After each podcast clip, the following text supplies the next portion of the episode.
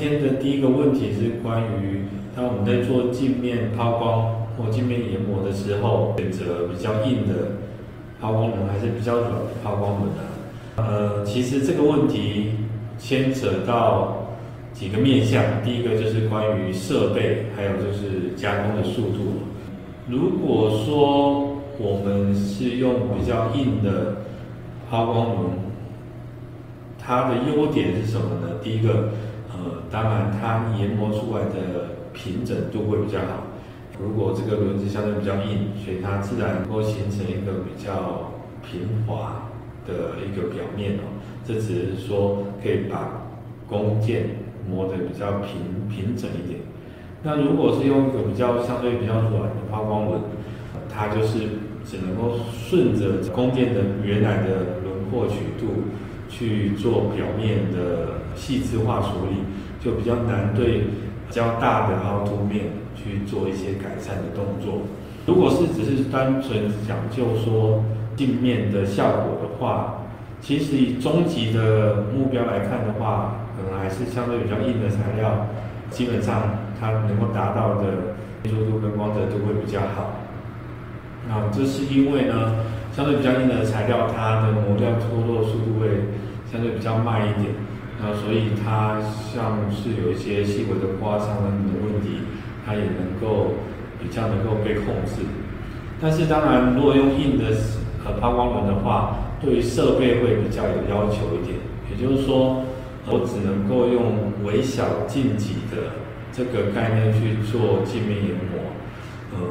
所以机台的设置上，我必须要能够是微小的进刀，一点点慢慢的呃进刀的情况下，才能达到这样的效果。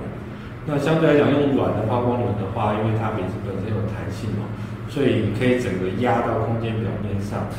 但是因为它有，所以即使压上去的话，它并不至于把整个弓箭撞伤，或者是改变它整个形状，它又可以服贴在整个弓箭上，所以。我的进击量就可以比较大，服贴效果会比较好。反过来讲，如果说这个空间它的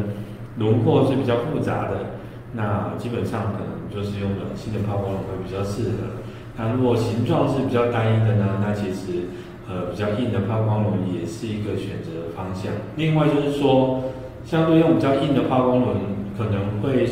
呃影响到的还有就是加工速度的问题。用比较硬的抛光轮的时候。我的每一次的进刀量相对是比较小的，所以可以想见你，要达到同样的情况下，我的加工效率就会比较低一点。这指的是就是单纯表面粗糙度这个概念来讲。当然，影响的因素有很多种，也要看弓箭到底是什么形状，具体的要求是不是只要光泽度就好，那是什么样的光泽度，这些都会影响最后的判断。不过基本上来讲的话，软跟硬的选择，可能还是要看说弓箭的形状，还有设备的条件，比如说这个设备资源说比较微小的进刀，另外还有就是我这个是做量产型的加工，还是比较偏向做少量但是精密度高的加工，然后有这三点来架构成怎么选择抛光与转印的一个频段的标准。